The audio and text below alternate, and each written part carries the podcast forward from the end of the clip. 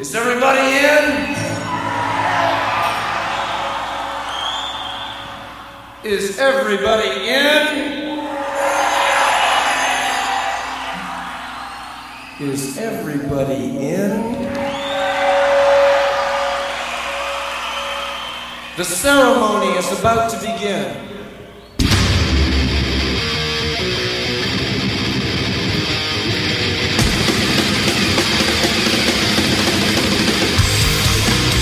Welcome to the Mighty Metal Hour. ¿Qué tal, Metalheads? Bienvenidos a una nueva edición de Sobre la Dosis. Si quieres comunicarte con nosotros para sugerencias, peticiones, algún tipo de reseña, no dudes en escribirnos a nuestras cuentas en Instagram, arroba sobre la dosis o a mi cuenta personal verificada, arroba Jonathan Montenegro. En la edición y producción general de Sobre la Dosis, Carlos González y en la producción ejecutiva, Jonathan Montenegro. ¿Y quien les habla? Jonathan Monte Black.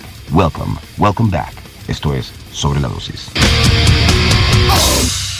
This is my three questions to Jesse Leach. Jonathan, what's up, my man? Jesse Leach here from Killswitch Engage, Times of Grace, the Weapon and Stoke the Fire podcast. So I think this might be the first time I've seen this where you just messaged me to ask questions.